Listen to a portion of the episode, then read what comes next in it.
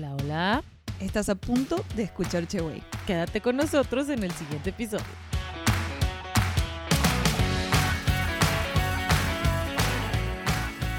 Hola, hola. ¿Cómo están? Hola. Yo muy bien, muy emocionada. Ay, excelente, yo también. No te escuchas, ¿eh? Te escuchas deprimida. Ay, no, no. que- Es que es septiembre, es, septi- es que comí mucho Yo tamal. también, sí. sí, sí. Uh, contagias.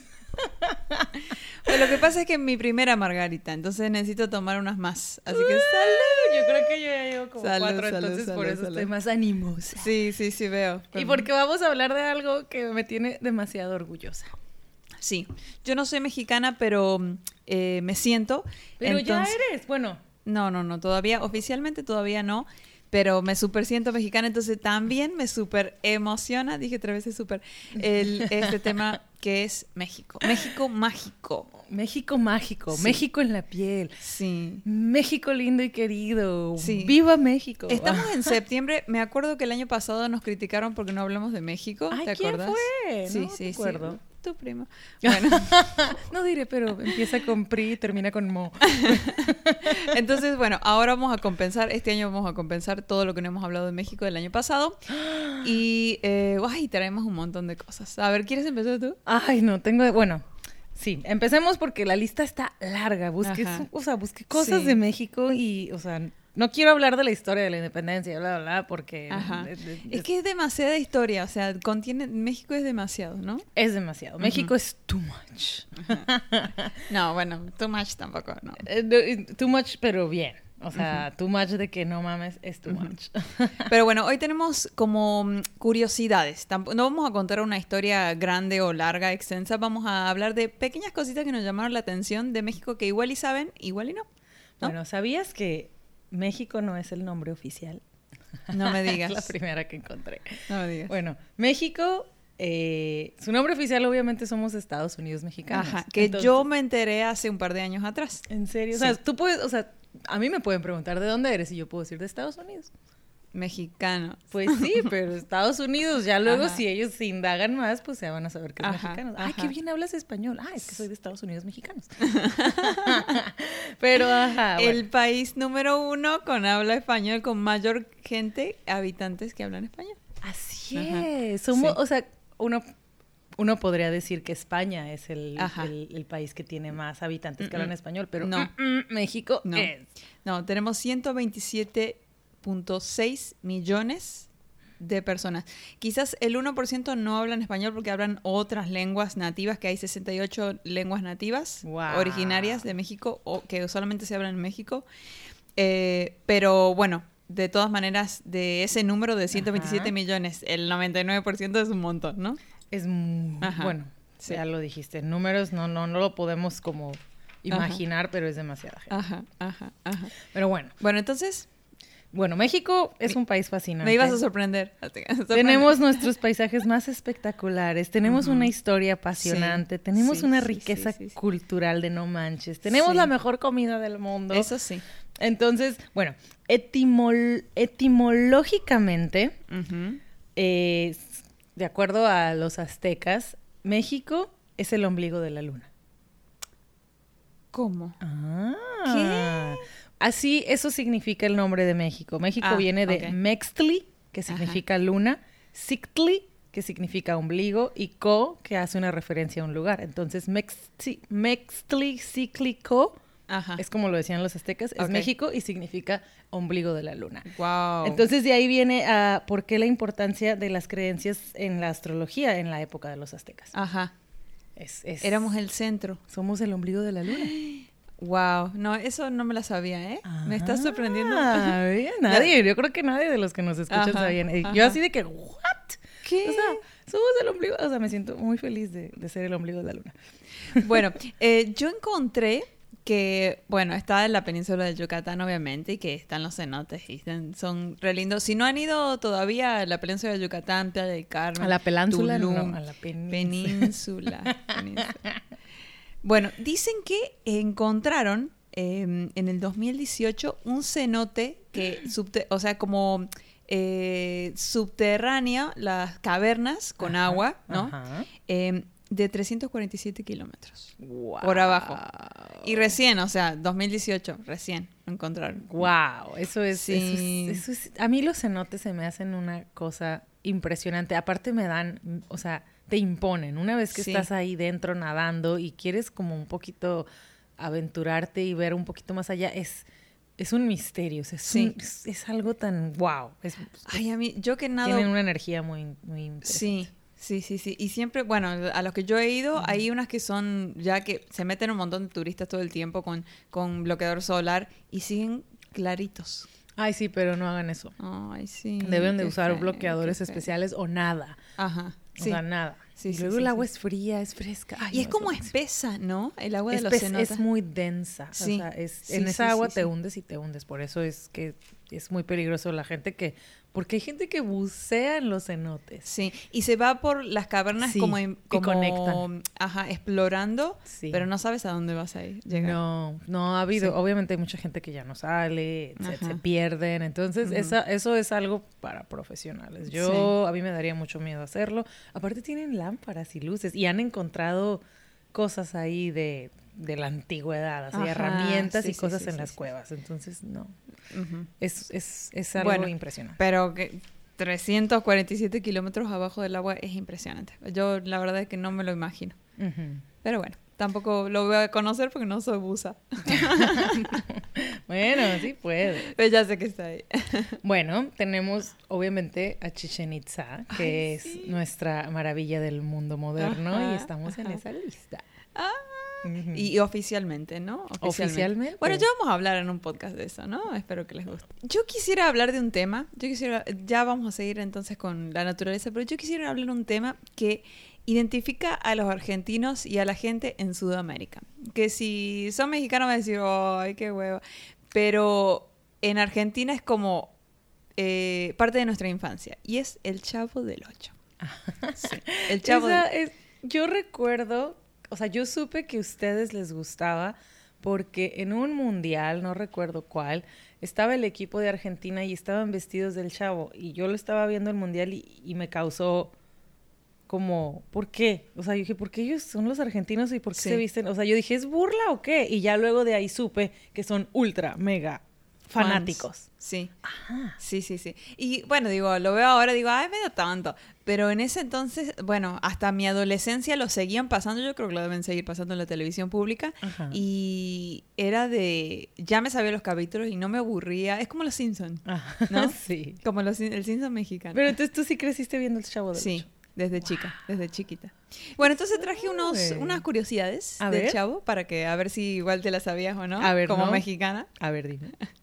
Bueno, eh, el Chavo comenzó eh, desde 1971 a 1980, Ajá. ¿sí?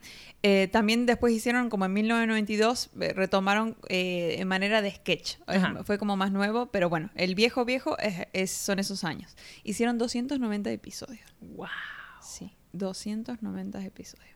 Y bueno, y el creador es Roberto Gómez Bolaño, alias El Chespirito. En 1995 él escribió un libro, o sea, ya después de que habían pasado todos estos episodios, Ajá. él escribió un libro y dijo, esta es la vida real del chavo. Y escribió eh, como si fuera una novela de que lo abandonaron en un orfanato, quién era la madre, quién era el padre, Ah. historia de cómo vivió en el, en el orfanato y cómo fue hasta que llegó a la vecindad. Todo lo que le pasó Ah. hasta que llegó a la vecindad. O sea, que hay un libro donde realmente él ya pudo expresar eh, bien lo que él quiso, eh, eh, digamos, caracterizar con este niño, ¿no? Wow. Qué Sí. interesante. Hay un libro, hay un libro. Ajá. Bueno, otro tip, doña Florinda era española y refugiada. O sea, tuvo que huir de España porque eh, su vida estaba en peligro Ajá. y se refugió acá y bueno, empezó a actuar. Y le fue bien, yo, yo veo. Pero la verdad o la de la actriz, o sea, la historia de la actriz o la, La historia de la... De, no, sí, la actriz. La actriz, doña Florinda. Sí, María de los Ángeles Fernández. Ajá. Es española originariamente. Sí. Wow. Sí, sí, sí. Eh, bueno, Godínez, el personaje Godínez, Ah, sí. es hermano de Chespirito. Ah. Sí, biológico. Se llama Horacio Gómez Bolaño. Sí, sí, sí, es Tampoco Godínez. sabía eso. Ajá. Eh, bueno, otro, los cachetes de Kiko son, no, llenos de aire al momento que está actuando en el momento. O sea, no se puso ningún relleno ni nada. O sea, y la verdad es que a mí me impresiona eso, sí. Sí, yo también hago eso. ¿no? Los míos son rellenos de aire. Ah, sí. Bueno, No, son naturales, pura carne. Bueno, eh, después la chilindrina se ausentó durante dos años. O sea, hubo unos capítulos donde ya no estaba. Ay, yo sí recuerdo eso, que ya no. y, y era porque estaba embarazada. O sea, iba a tener a su hija y como que, o hijo y hija y como que estuvo dos años sin, sin ir y como que después regresó, entonces hicieron un capítulo donde regresa la chilindrina y el papá había de, mencionaba de que ella estuvo en Guadalajara con unas tías. Ah, yo no me acuerdo de eso. Sí, sí, pero- sí, sí.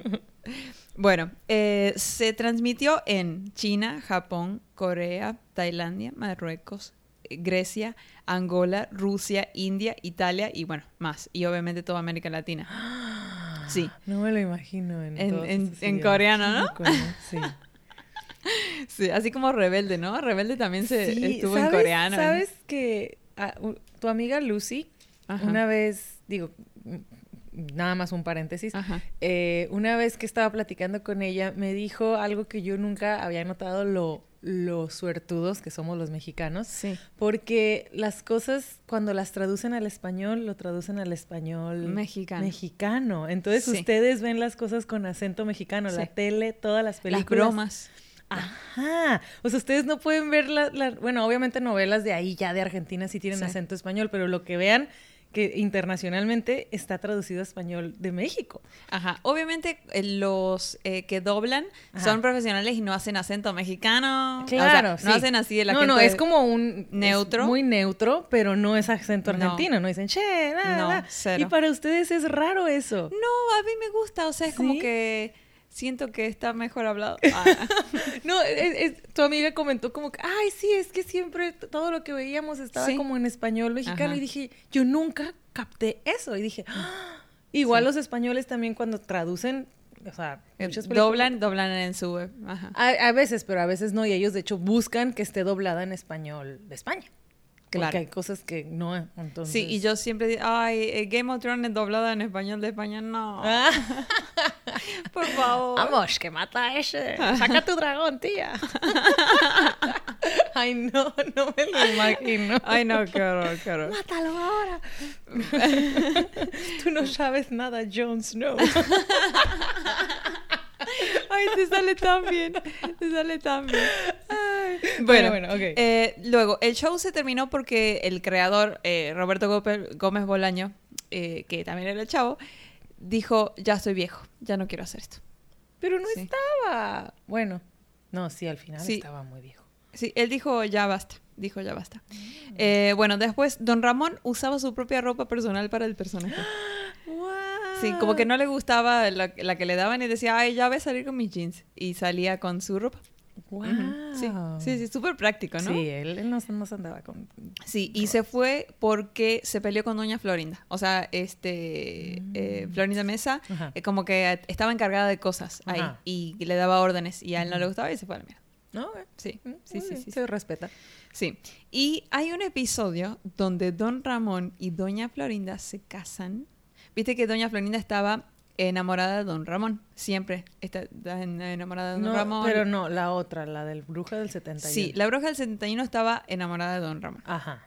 Eh, sí, eso. Sí, ok. Ay, perdón. Sí, sí, sí. Doña Florinda no, lo odiaba. Sí, no sé por qué. pues. Ok. Bueno, entonces, en un sueño, eh, en- este episodio fue inédito, o sea, no, no salió, Ajá. pero es como que el chavo está durmiendo, sueña que se casa Don Ramón con la bruja 71 y sale con ella vestido de novia y él de traje, pero no sale ese episodio. No, ay, Sí, sí, bueno. sí, sí, pues no, porque no, no lo recuerdo. pero- Ajá, ajá. Bueno, y eso es lo que tengo del chavo. Pues muy bien, muchos datos curiosos que yo no sabía. Sí, sí. Bastante Ajá, interesante. claro que sí. Bueno, volvamos a las otras maravillas de México, aparte del chavo, que es Es una maravilla, es una maravilla. Es una maravilla. Sí, sí, sí. Este, bueno, mencioné hace ratito que tenemos pues, Chichen Itza, que es una de las maravillas del mundo. Pero aparte, ah, tenemos a la Gran Pirámide de Cholula, que resulta que es más grande que la de, que la de Egipto. ¿Y será más grande que la del Sol de Teotihuacán? No sé. Pues la- aquí la- se refieren aquí como la pirámide más grande del mundo. No sé si sea la más espectacular arquitectónicamente, pero Sí. como que tiene simplemente la medida más grande. La vi y está rara. ¿Sí? Es como que está, eh, es la construcción y después es como un pedazo de montaña. Ah, Algo así, Yo creo que por eso la mencionan. Yo también dije, ay, ¿por qué no es tan guau? O sea, hasta ahorita Ajá. me voy enterando que tenemos a la gran pirámide de Cholula, Sí. que tiene 55 metros de altura y mide 450 por 450 y es la más grande del mundo. Y digo, Ajá. ¿en serio? Sí, Sí, ese se lo escribió alguien de Cholula. Yo creo. Y para, o sea, para contrarrestar eso, o sea, me encanta porque tenemos el volcán más pequeño del mundo. Sí Eso vi. está bien lindo. Es- So está en. Puebla también. Y, o sea, en Cuexcomate. Ajá. Y está inactivo, mide 13 metros de alto y hay unas escaleritas para que subas. O sea que como está inactivo puedes subir. Sí, o sea, puedes subir foto y ahí te metes al volcán y que hasta, no sé. Ah, Pero está, está, me dio curiosidad. Siento que quiero ir.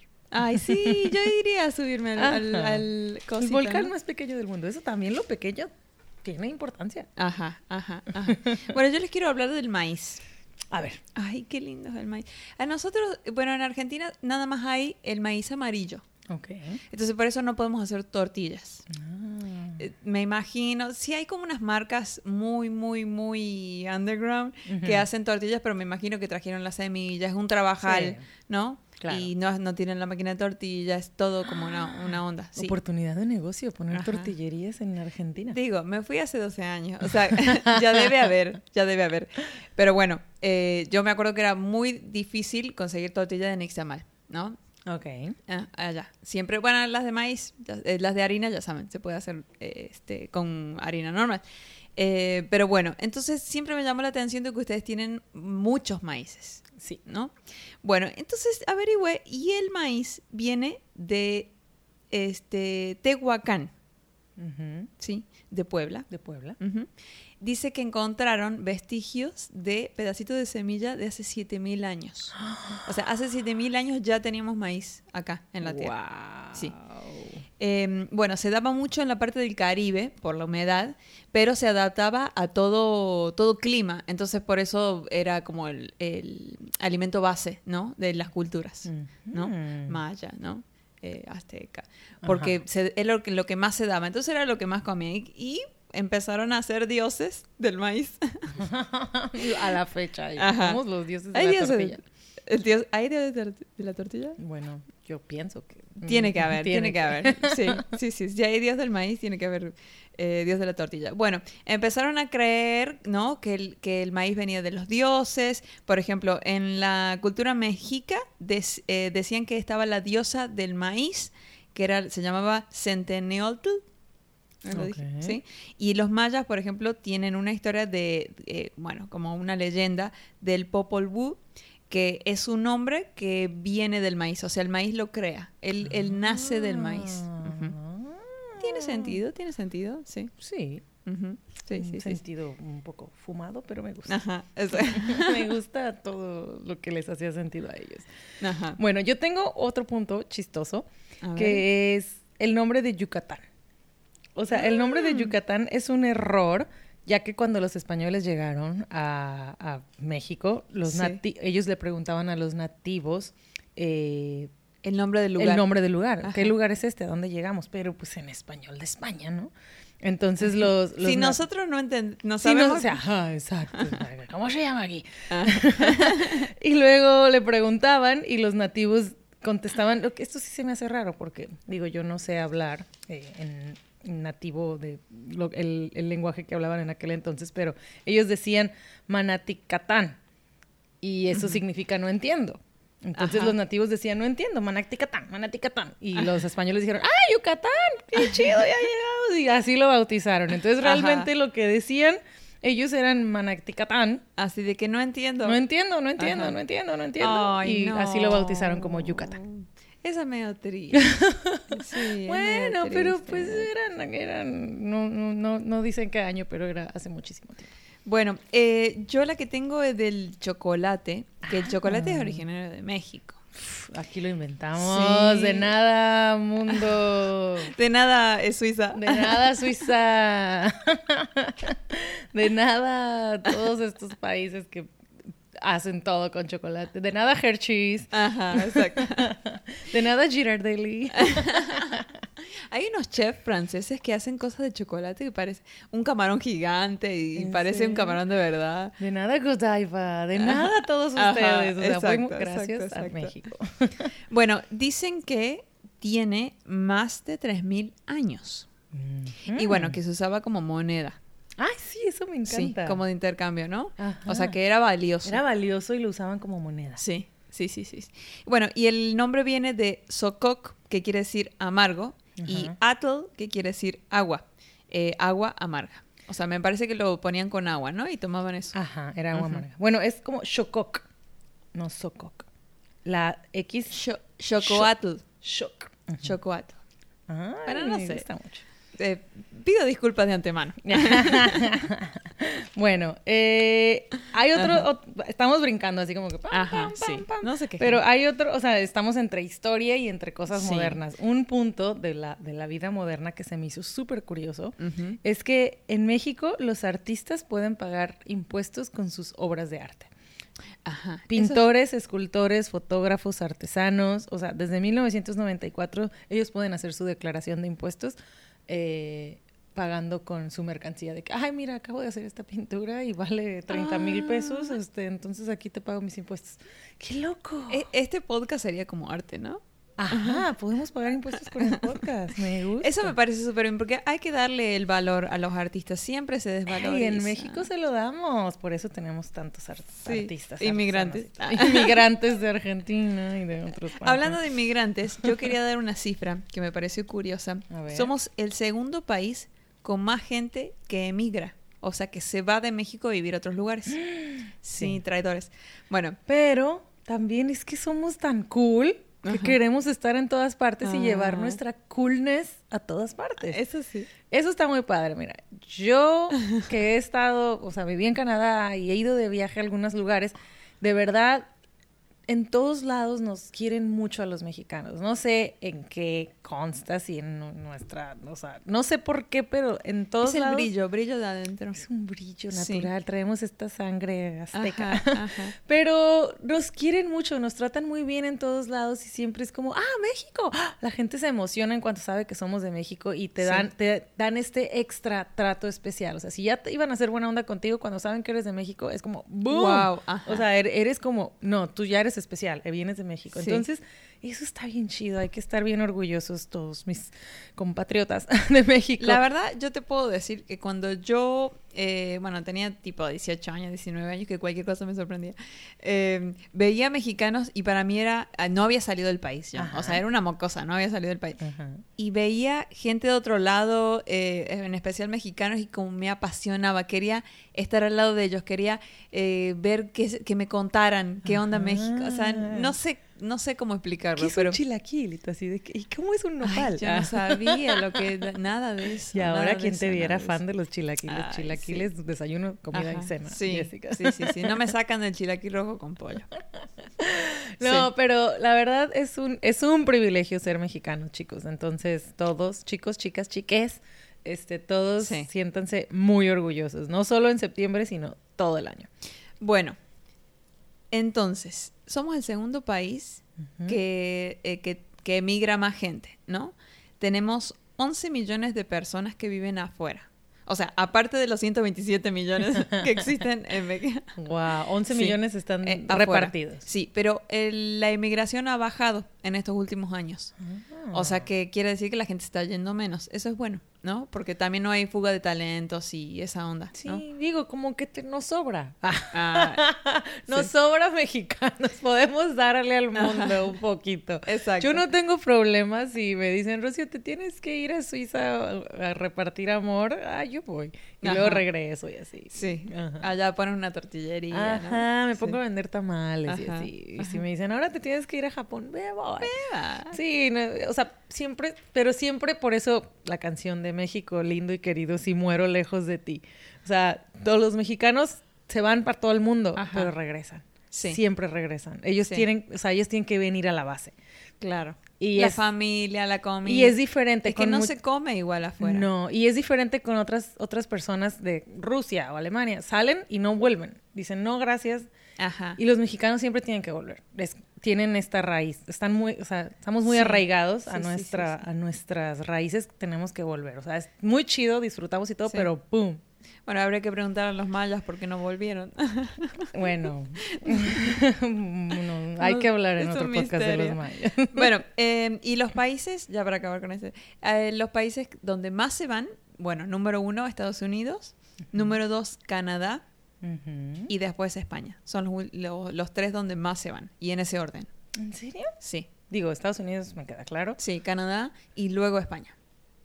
Sí. España. Sí, sí. Me imagino porque mucha gente Sí, puede reclamar pasaporte y todas claro, esas cosas. totalmente. Sí, Yo no. sí, sí, sí, sí. No aún.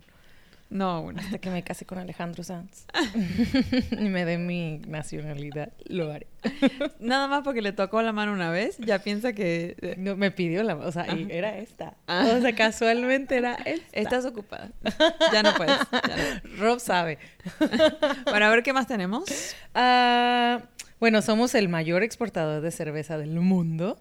Eso, wow, no lo sabía. Y que de la corona, ¿no? Ah, sí, Corona, pero de, sí, yo creo que Corona es la principal. Es la mejor. Sí, la más. Díganos la mejor. La, la más, ¿no? La más, sí, la en- más. en más la, ma- la más, ajá, la que se exporta a todo el mundo. Ajá. Sí, en cualquier lugar que vas, siempre van a ver, vas a encontrar Corona. Sí, sí, sí, sí. Así La verdad es. que lo hicieron muy bien. Y otro dato que se me hizo súper chistoso, pero triste a la vez, es que eh, en México la Coca-Cola es Dios. Somos el país de mayor consumo de Coca-Cola. En promedio, 160 litros de coca al año por persona. En promedio, o sea, si divides lo que se Sí. toma una sola persona, es como medio, medio litro al día. Esto es, eh, bueno, en un pueblito, es en, México en general, pero hay un pueblo en México que se llama San Juan Cha- Chamula y se, eh, la coca se considera como una bebida santa. La ponen como ofrenda en las iglesias y, y ellos sienten que tiene poderes curativos. Ay, ¿de verdad? Sí. No, es muy triste. Es muy triste. O sea, somos el principal consumidor de Coca-Cola mundial. De eso, de eso sabía. Y bueno, somos el segundo en obesidad. Ah, sí. Sí, sí, Exacto. sí, y el segundo en obesidad. ¿Y dicen, Bueno. será por la Coca-Cola? Por- Posiblemente. bueno, o por el maíz, el maíz también engorda. Maíz, tortilla y coca. El maíz también engorda. Pero bueno, de energía, ¿no? Sí, Eh, la hay que coca hacer también. hay que hacer ejercicio, chicos. Sí, está bien una coca a la semana, pero una. Una coquita. Sí, no, sí, no, sí. no una al día, dos al día. Estamos Ajá. cañones con eso, pero bueno. Bueno, y es que el ron hay que tomarlo con algo. Bueno, solo no se puede. No, no, solo no. Bueno, est- estuve viendo que también eh, los sacrificios eran, por- bueno, más que nada los aztecas, ¿no? Ajá. Eh, les gustaba eh, subir a una persona hasta arriba de la pirámide, sacarle el corazón en vida y este que se rociara la sangre por todos lados para la fertilidad de la tierra, para ofrenda a los dioses. Está... No los culpo. no los- ¿Sabes qué? Eh, digo, yo tengo una huertita con mi esposo y él el otro día me dijo, es que tengo que comprar harina de sangre. Y yo le dije, ¿cómo harina de sangre? Y yo, ¿qué es eso?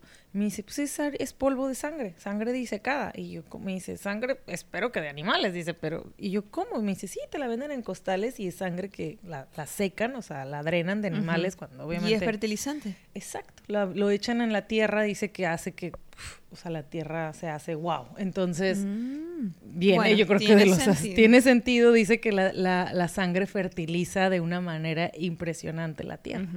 Bueno, pero no había que matarlo, en, en- sacarle el corazón en, en No, eso ya era dramatismo, a ellos les encantaba como hacer show, Sí. esto era show. Y hasta arriba, ¿no? Que lo veías. Sí, ¿no? todo Bueno, mundo- ¿Viste la película de Mel Gibson? No. Hizo una película de... de- Sí, la hizo y no, nunca no la me vi. acuerdo si de los, de los aztecas, creo. Sí. O, o de los mayas. No, me parece que de los Sí, yo, aztecas. yo no la vi. Bueno, yo sí la vi. Ajá. Sí. ¿Y si era así? Eh, sí. Sí, era como que era un honor que te eligieran para sacrificarte. Sí. La voy a volver a ver. Sí, me interesa. Está, está bien hecha. Pero sí, resulta que en México teníamos los rituales más macabros. ¿eh? Somos muy creativos Sí. para, ah, vamos a matarte, pero chingón. Ajá. O sea, Bueno. todo el mundo va a ver. Y, y este decían también que, porque todo esto es ofrenda también, ¿no? Para la fertilidad. Entonces, eh, hacían guerras a propósito para agarrar gente, o sea, como eh, esclavos de, la, de los enemigos, enemigos. y sacrificarlos. Wow. Sí, yo, yo vi que decía que en, en los rituales aztecas sacrificaban entre 10 mil a 50 mil al año. Y, o sea, por, creían que el mundo se terminaría si no corría sangre humana. Wow. Ya, qué creencia. Digo, no, no es necesario. Y encima no estaban tan populares, o sea, no eran sobrepoblados en esa... No, pues yo creo que por eso, porque ellos tomaban sus, Ajá, sus, sus medidas. sus medidas ¿no? Anticonceptivas. Aquí, nada de que sobrepoblación, no hay suficiente Ay. maíz, vamos a matar a 10 mil. Sí. Sí, no, y ahorita nosotros con los números del COVID, de, ay, no, y No. los aztecas así de fácil, vamos a sacrificar a sí. 50 mil. Y ellos, de, ellos, ellos decían, ok, va a ser un honor Ajá. que, que me sacrifiquen a mí, ¿no? Ay, qué poco valor, qué poco amor propio. Bueno, pero ¿y duraron cuántos? A 700 años. No vayamos a esa línea. Sí, porque no estudié esa parte, pero bueno. Bueno. Fueron muchísimos años. Dicen que la Ciudad de México se hunde entre 10 y 20 centímetros por año. Sí, Eso está bien loco. sí. Es que no está construido sobre un terreno, eh, no, sobre piedra o algo, ¿no? no, es sobre un lago. Sí. Gigante. Entonces se hunde entre 10 a 20 centímetros. Wow. Wow. Y, Bueno. Pero dicen que aún así, con, lo- con, con el hundimiento, es una de las capitales más altas del mundo. Está a 2.240 metros sobre el nivel del mar. Ah, sí. Entonces, a pesar de que se hunda, está aún entre las más altas del mundo. Entonces, eso está interesante. Este, bueno, tenemos nuestro super festividad, de la cual estamos todos muy Ay, orgullosos, sí, que es nuestro Día de Muertos, para celebrar la vida. Entonces, es, es la festividad mexicana más popular. Lógicamente, gracias a Coco se hizo aún más, Más. popular. Sí. Eh, pero es, es, es increíble. A mí me encanta el Día de Muertos. Está como tan pintoresca y con las catrinas y las flores y toda la fiesta que en México se hace por, y para recordar a los muertos se me hace wow. ¿Cuál, es el lugar donde, donde lo hacen? Pátzcuaro, Michoacán. Ajá. Y ahí hay flores de color naranja por todos lados, ¿no? Sí, de Cempasúchil. Eh, en Pátzcuaro eh, siempre ha sido como el lugar donde, ma- donde se genera esta fiesta, pero... Y, y toda la gente local y de los alrededores acostumbraba a ir. Los mexicanos como que, pues, no, o sea, no era, o sea, cada quien teníamos nuestra fiesta de Día de Muertos en, ¿En en, su, en casa? su región, en su estado y todo. Siempre se ha hecho. Desde Ajá. que yo estoy niña, yo voy al panteón el Día de Muertos y, y es fiesta en el panteón. Eh, Pátzcuaro es todo lo pintoresco y todo lo, a lo llevan a otro nivel. Ajá. Ahora, con la película de Coco, Pátzcuaro en esa fecha tiene buqueado, o sea, no puedes reservar porque ya todo mundo quiere. Ya está lleno. Está saturado de turismo en esas fechas. Ajá. O sea, digo, gracias a Disney, gracias. Sí. Espero que la gente esté feliz, pero a la vez está como... Eh, sí, overwhelming. Exacto. Pero eh, también debe ser precioso ver eh, los altares, eh, Sí. ¿no? O, o como cuando decoran las tumbas así. Ay, eh, no, allá me imagino debe concurso, ser ¿no? impresionante. Yo, eso estaba bien padre. Yo en la secundaria y cada año en las escuelas hacen concurso de altares. Entonces tú tienes que hacer el altar más bonito. Y eso está bien padre. Yo me acuerdo que hice uno de Ah. Pedro Infante porque mi papá era mega fan y tenía una chamarra de Pedro Infante y tenía cosas de él porque era súper fan. Fue a su casa y conoció a, a- o sea, mi Ah. papá era de que fan. Ajá. Y, y recuerdo que le, le regalaron como cosas. No, sé- no sé por qué, no sé qué tanto pagó, pero él tenía como cosas de Pedro Infante. Ajá. Y yo así de que, papá, Bueno, voy que a hacer el altar. ahora, ¿no? Ya no, pues, ajá, quién Ah, sabe dónde quedaron. bueno. Pero yo las usé y las puse en el altar y ganamos.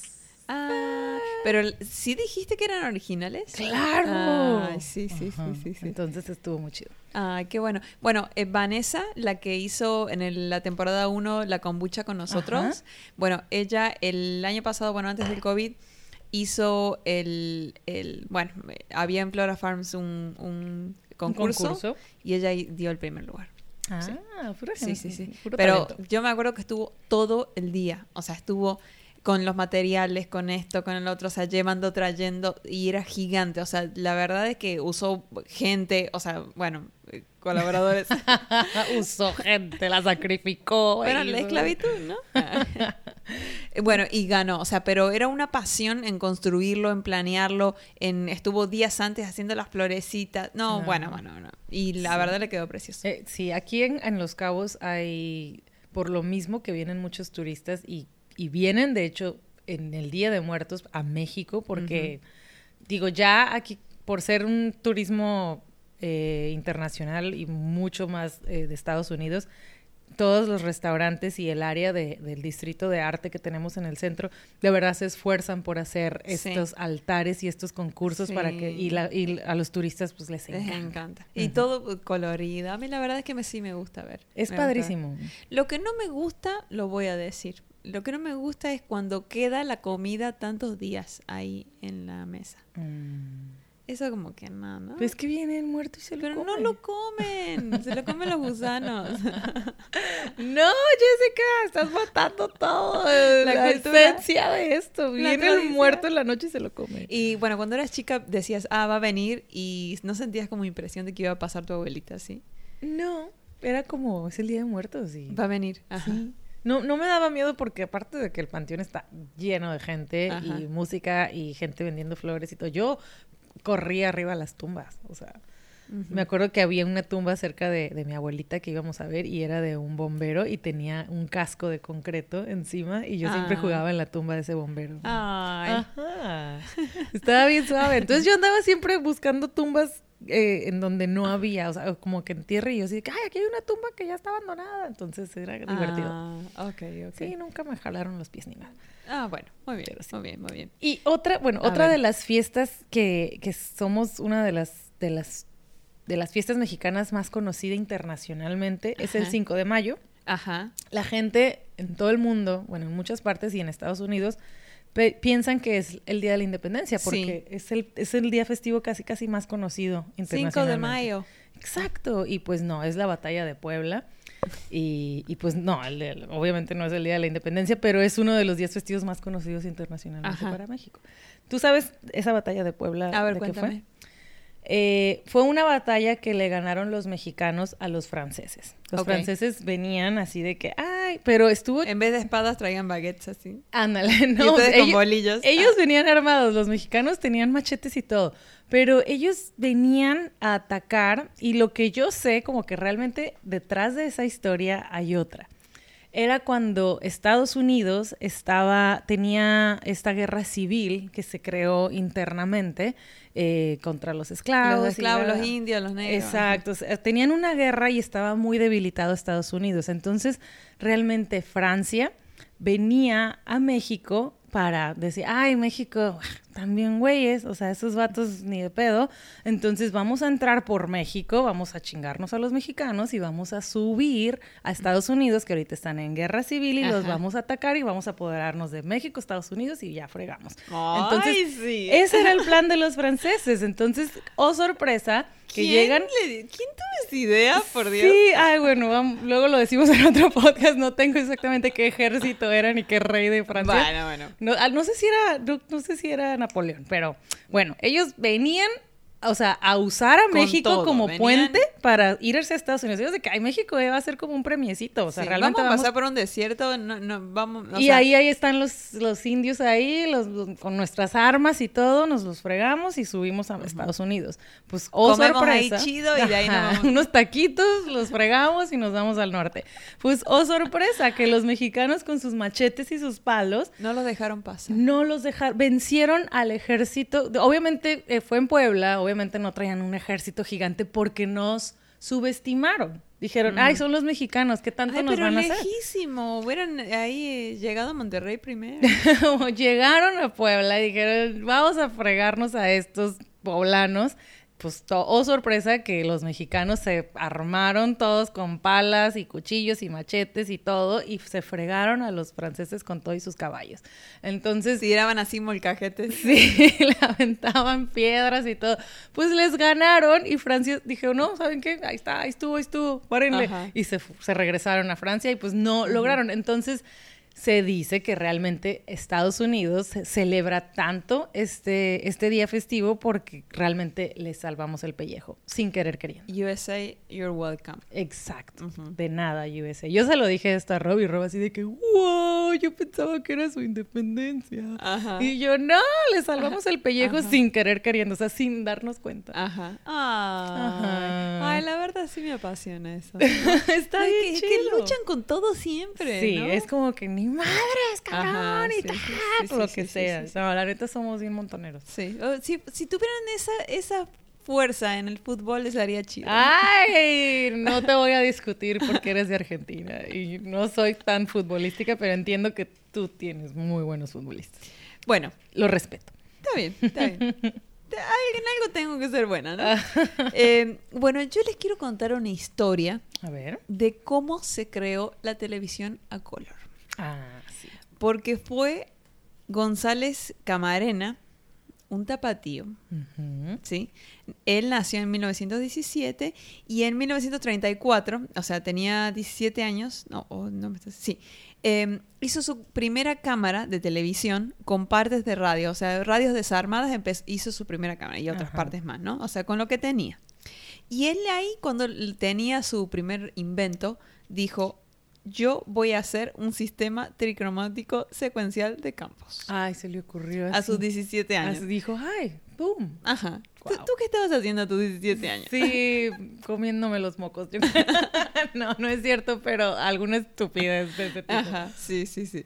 Bueno, eh, luego, pero bueno, en ese momento no tenía eh, los recursos para comprar las piezas para hacer realmente el artefacto que él tenía en mente, ¿no? Ajá.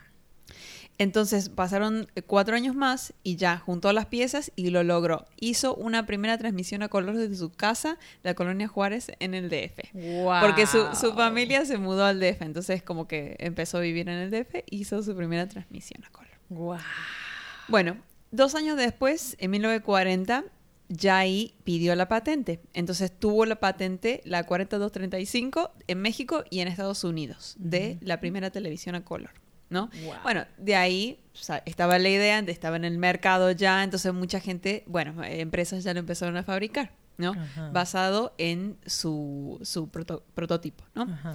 Bueno, hubo unas dudas ahí porque un francés también en 1928 sacó tipo una tela color, pero bueno, después la OMPI, que es como una organización que, que dice quiénes, quiénes son los derechos de los inventos, eh, ya se lo dio a González, como que probaron de que él sí fue la primera persona que Ah. hizo la primera tela color. Súper.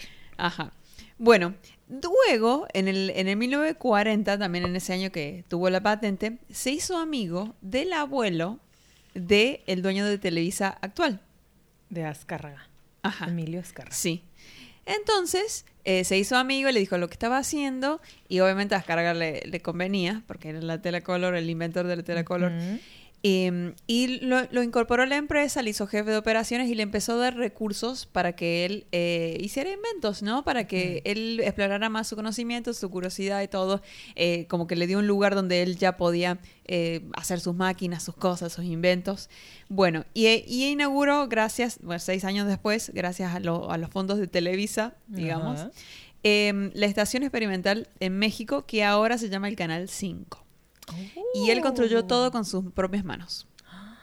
Sí, todas las máquinas que estaban ahí las hizo él. Eh, bueno, luego a los 29 años, ¿qué estabas haciendo a los 29 años? Ah, tomando mucho.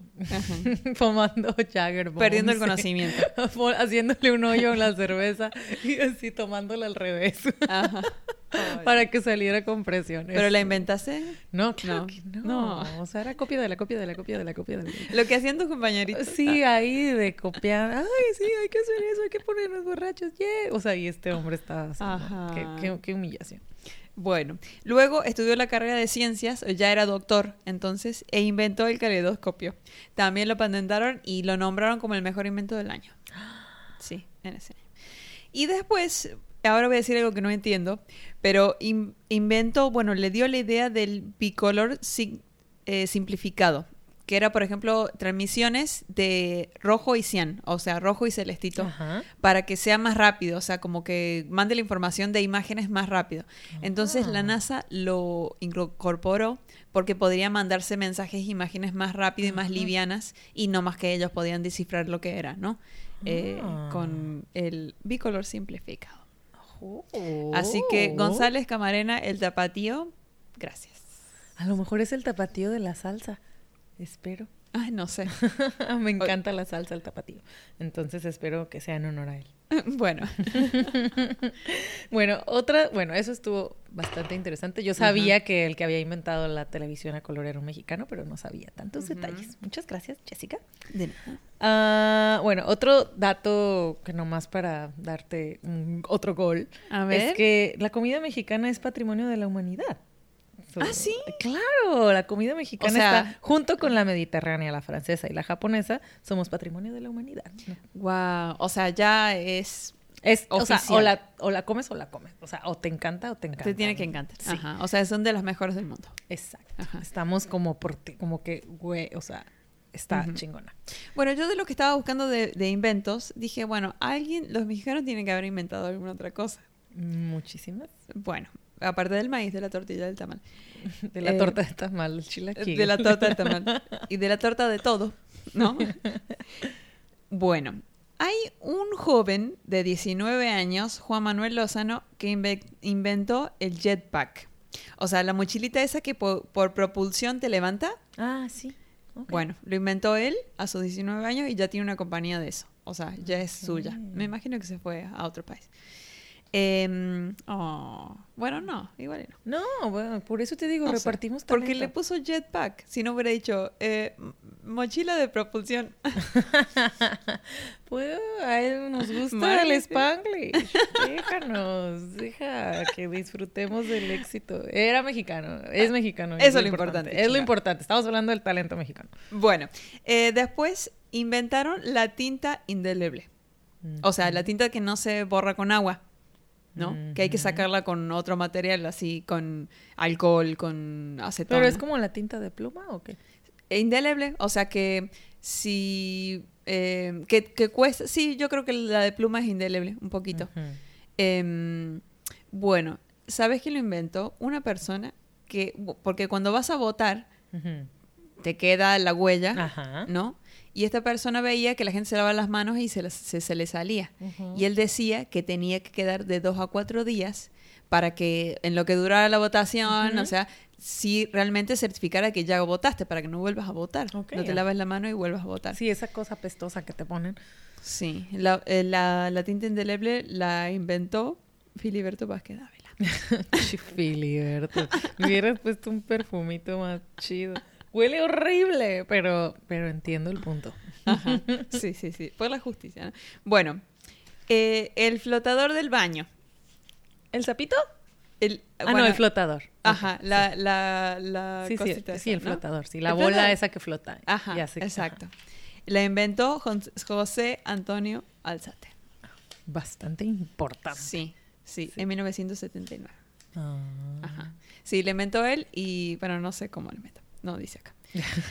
bueno, y, y mi último dato, la píldora anticonceptiva.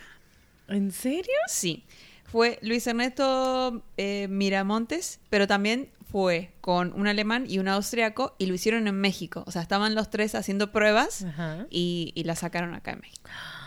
Ah. Gracias, por eso muchas gracias. Sí, la verdad que... mm, Es muy buena útil. Es muy útil. Es, muy útil. muy- Bueno, yo tengo otros datos. Eh, somos el paraíso de la plata. Ajá. Ten- sacamos 600 toneladas de plata anuales que salen de México, entonces eso es... son- Ay, qué padre. tenemos sí. muchísima plata, qué chido, sí, ¿no? Sí, sí, sí. sí. Eh, también tenemos la universidad más grande del mundo, con 360 mil estudiantes matriculados. Y, o sea, la, la Universidad La. Autónoma, ajá, es la UNAM, la de los porros de la UNAM, fue fundada en 1551 y es la universidad más antigua de Norteamérica. 1551. Así es. O sea que todavía no estábamos independizados. ¿No? Y ya teníamos la Universidad Autónoma. Ajá. Qué chido, ¿no? Wow, sí, sí, sí. No, es que la educación primero, sí. Exacto. Luego también tenemos un ecosistema privilegiado. Por el lado de la naturaleza también. Por eso, Ajá. o sea, la Ay, gente- porque tenemos todos, ¿no? Sí, Los- tenemos siete zonas climáticas. Ajá. Tenemos bosques de, de- bosques de, de niebla, así, Ajá, sí. tenemos arrecifes, volcanes, lagunas, miles de especies que están, o sea, exóticas. Ajá. Y tenemos, ajá, somos muy privilegiados en la parte de, de los ecosistemas. Ay, sí. Tenemos selva, tenemos desierto, Desierto. tenemos, o sea, tropical, tundra, Ajá. todo, todo, todo. Eh, también, otra cosa que se me hizo, ay, tengo dos que son muy interesantes. A ver. Una es que eh, tenemos mano dura con las armas. Ok, ¿cómo es eso? O sea, tenemos un nivel de, de bastante alto en delincuencia y en, en asesinatos. O sea, es- pero, o sea, solo hay una tienda en la Ciudad de México que maneja, que vende armas. Solo una tienda en la Ciudad de México oficial que vende armas y es manejada por el ejército. Por lo cual, 90% de las armas que hay en México son vienen por de contrabando de Estados Unidos. Ok, entonces tenemos manos duras. eh, Nadie puede adquirir armas oficiales. Es que resulta que en Estados Unidos tú vas a. Walmart y te compras una pistola. Sí. Y- Y, bueno, digo, te hacen un test si estás bien de la cabeza y todo Ah, eso. y aquí tienen una prueba de que un procedimiento súper engorroso para que tú puedas tener un arma. O sea, entonces la manera en la que México consigue armas es de manera ilegal. Eh, Ajá. Pero no, no tenemos, o sea, tenemos el sistema más complicado para que tú puedas conseguir un arma. Ajá. Bueno, eso es bueno, que el sistema sea complicado. Pero, eh, bueno, sí, de, de dónde la sacan las que tenemos, eso está... Es, es, es algo Sí. que yo había escuchado. Yo vivía en Tijuana por muchos años y escuchaba que decían eso, o sea, que el tráfico de armas de Estados Unidos a México estaba cañón. Pero porque aquí no se consiguen. Exacto. Ajá. No, y por y yo y te acuerdas en la bueno, si alguna vez viste alguna serie de narcos, Sí. eh, era era como, o sea, la de la El la- trade, ¿no? Era Sí. trade, o sea, ellos traían un chorro de armas a los mexicanos, a los narcos y los narcos les mandaban, o sea, es- así se pagaban, era el trade, como que ah, te mando no sé cuántos kilos de marihuana o coca, tú mándame armas. Ajá. Entonces, así era. Oh, bueno, sí, no sé, habría que tomar otras decisiones. Claro, Pero- digo, pero- estaría chido otros trades, pero No, o sea, pero de todas maneras, eh, si la legalizaran, legalizaran que la gente tenga armas, eh, la delincuencia se andaría armada. O sea, la delincuencia chica andaría armada. sí, Eso no estaría No chido. está chido, eso es- Sí. por eso no sé. No Sí. sé, pero era solo un dato. Digo, Sí. las armas son malas, nadie las consiga. Sí, no, ni no, tenerlas no, en casa, ya ves todos los tiroteos en Estados Unidos. Sí, con los niños y todo eso. Ay, pero bueno, pasemos Bueno. a pasemos al, al- Eso fue un dato confuso, me confundí. Estoy- Sí. no sé si está bien o está mal, pero bueno, no importa. está mal, o sea, el punto es que Estados Unidos tiene la culpa. y nosotros le salvamos el pellejo aparte, ¿no? Exacto, aparte que les ganamos en la batalla de Puebla, los cubrimos de que ahora sean franceses, o sea, Sí. y aparte nos mandan armas. Dejamos que vengan los artistas a tequila y hagan su propio tequila con su propia marca y que ellos digan que es tequila de México y que tengan la- su marca de tequila. Hacen lo que quieran con nosotros, No, no, no, no es cierto. la verdad. Hacen lo que nosotros les dejamos hacer. Ajá. Llegan Compran mucho precio. tiempo compartido, eso sí. Sí, ya, ya es un lleva y trae. Sí, sí, sí. Pero bueno, la Bueno, última. A ver. tenemos obviamente la frontera más transitada de todo el mundo.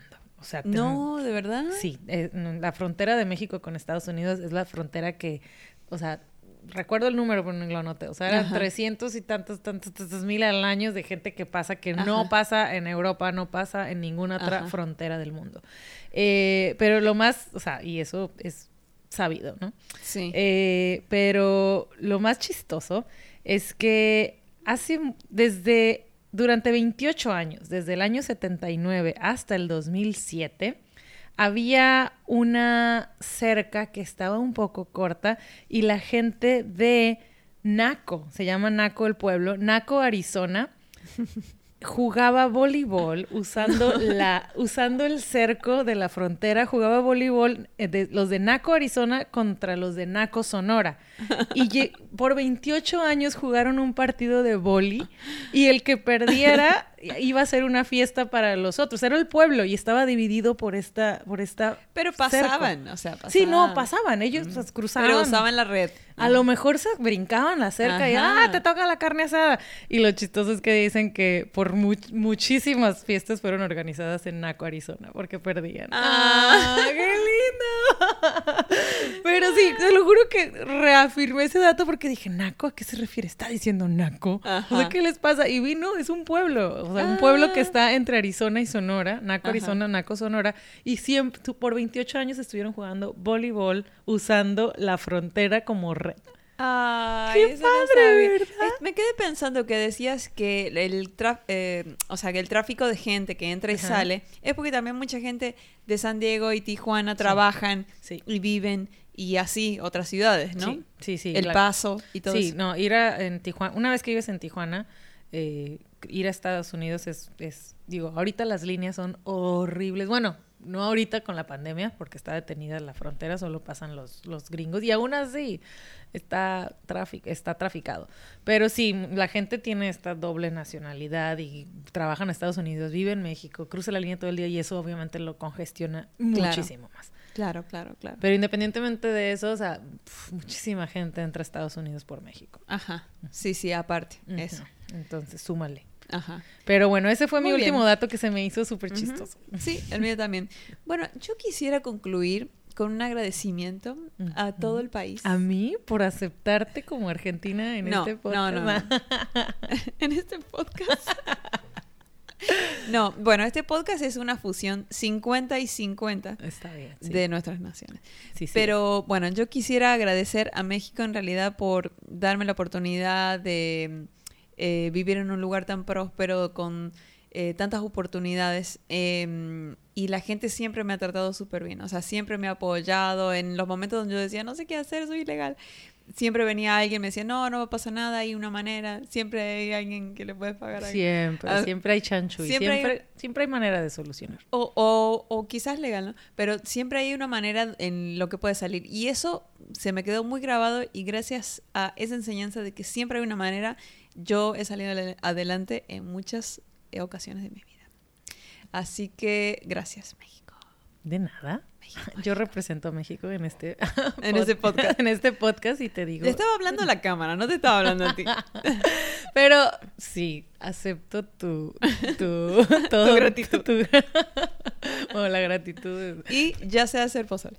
Ah, bueno, pues ya lo quiero probar, Ajá. a ver si es cierto. Pero Sí. no, la verdad, este, bienvenida. Nosotros los mexicanos somos muy hospitalarios, eso sí, y nos encanta que venga gente de todas partes del mundo y nos encanta hablar de México en, a donde vamos. Y algo bien chistoso es que cuando yo viví un tiempo en Canadá, eh, era, era, o sea, nosotros no íbamos a aprender inglés. Claro que no aprendimos ni madres, o sea, mínimo. Y, pero las personas con las que convivíamos hablaban, terminaban aprendiendo español. O sea, Ajá. gente que, con la que nos rodeábamos canadienses, ellos terminaban hablando español. Y después era algo ¿Y qué muy- ganaste con eso? no, nada, era Ah. algo muy común, muy común que nos decían que los mexicanos terminábamos como, no sé si llámalo por hueva, por facilidad, por lo que sea, pero terminábamos como, o sea, enseñando o compartiendo nuestra cultura Ajá. en vez de adoptar, la Ajá. dábamos. Ajá. O sea, siempre era como el dar, como que, ah, no importa, yo voy a regresarme y no voy a hablar inglés, pero tú vas a hablar español. O sea, sí. no sé por qué lo hacemos, o sea, no sé si es para, ah, por comodidad mía y, o porque ellos, o sea, se, pon- se enfocan más, pero el mexicano eh, termina enseñando y compartiendo su conocimiento a los demás. Bueno, y también se eh, los mexicanos afuera se juntan con mexicanos. También. Ah, sí, eh, Porque es que tienes- en todos lados estamos. Ajá, Está exacto, chido. Exacto. Entonces, como que él es más cómodo estar con sus compas y así. Es increíble cómo Ajá. estamos literal en todos lados. De que tú vas a Groenlandia y, y vas a encontrar un mexicano. Vas a- sí, y una taquería o sí, algo, ¿no? sí, tacos Sí, en sí, sí. sí. Ay, Pero sí, ah, somos, somos una, somos una, una, ay, ¿cómo se dice? No quiero decir, no, no quiero decir algo. Bueno, pero- un país muy rico, muy dadivoso, muy em, eh, abierto, ¿no? Siempre a dar. Eso Siempre me dar, gusta. siempre Eso me gusta. Porque, ¿sabes qué? Esta es una tierra de abundancia. Así es. Sí. Así viste Sí. que tenemos Sí, este, diversidad. Pero, pero no malgasten el agua. No, sí, tenemos demasiados privilegios en México y somos muy suertudos los que nacimos en Sí. México. Debemos estar siempre muy orgullosos y sacar nuestro país adelante y, y hacer de él un país mejor. Sí, sí, y si tienen un talento, no se vayan, hagan que México crezca, porque de verdad sí hay oportunidades. Donde, donde busque abajo de las piedras, hay. O sea, siempre hay, es lo que yo veo de diferencia entre mi país y, y México. Así que la verdad, siempre les digo, no saben lo que tienen. Así que Sí, no, yo por esto he estado escuchando eso de muchas partes. Hay una chica que también sigo en Instagram que es de Corea y, y ahora vive en México y es de que cada vez sube ella videos y TikToks y cosas donde Ajá. dice Ah, sí, por qué ama México. Es de que es que México, bla, bla, y todo es sobre eso, ¿no? Todo es sobre de que, y compara. Ella siempre hace comparaciones de que fui a este país y, y México y esto pasó en este país Sí. y esto en México y todo es como súper guau en México y te hace ver como wow. Ajá, o sea, te hace que te caiga el 20 de que no manches, sí estamos bien chidos. Sí, sí, sí, sí. Lo, sí. me pasa mucho también con mi esposo, él es americano, ama México y siempre se sorprende y, y siempre lo sor- o sea, se sorprende por todo, o sea, lo sorprende. Pero él dice, es que México, wow, es que la cultura de México, wow, es que todo lo que, o sea, todo, ama a México y siempre me recuerda como que los suertudos que somos, él también. Bueno, feliz 16 de septiembre y espero que la pasen muy bien en este septiembre patrio. Y los queremos mucho. Gracias por escuchar Che Ways. Ya saben que estamos en YouTube como eh, Cheway Podcast. Estamos en Instagram como podcast.cheway. Y ya saben que nos, pueden encontrar en Spotify. Y pueden ir al Instagram, ahí está el link de todo. Así que no hay pierde. Así es. ¡Viva México! ¡Viva Cheway! ¡Ah! ¡Viva! ¡Viva la revolución! ¡Ay, ay, ay, ay, ay! ay! Bye!